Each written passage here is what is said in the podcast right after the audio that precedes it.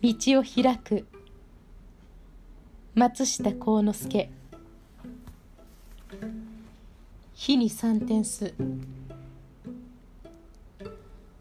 この宇宙に存在するものはすべて刻々に動いている。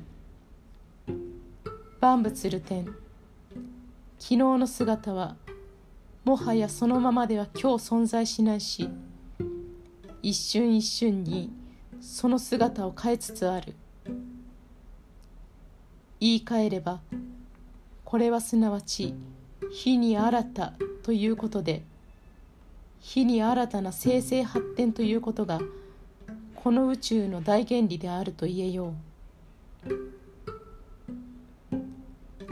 人間もまたこの大原理の中に生かされている。昨日の姿は今日はない。刻々に移り変わって刻々に新たな姿が生み出されてくる。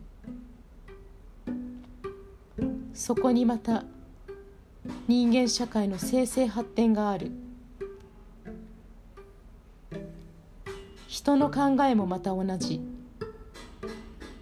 個人は君子は火に三点数と教えた。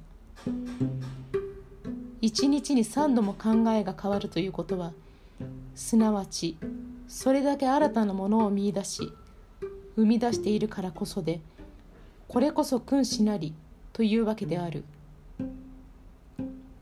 火に一点もしないようではいけないというのである。お互いにともすれば変わることに恐れを持ち変えることに不安を持つ。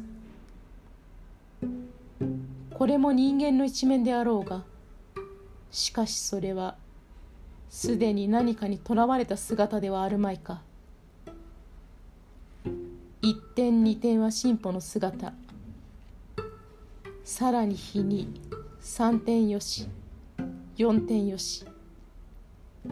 そこにこそ生成発展があると感じるのも一つの見方ではなかろうか。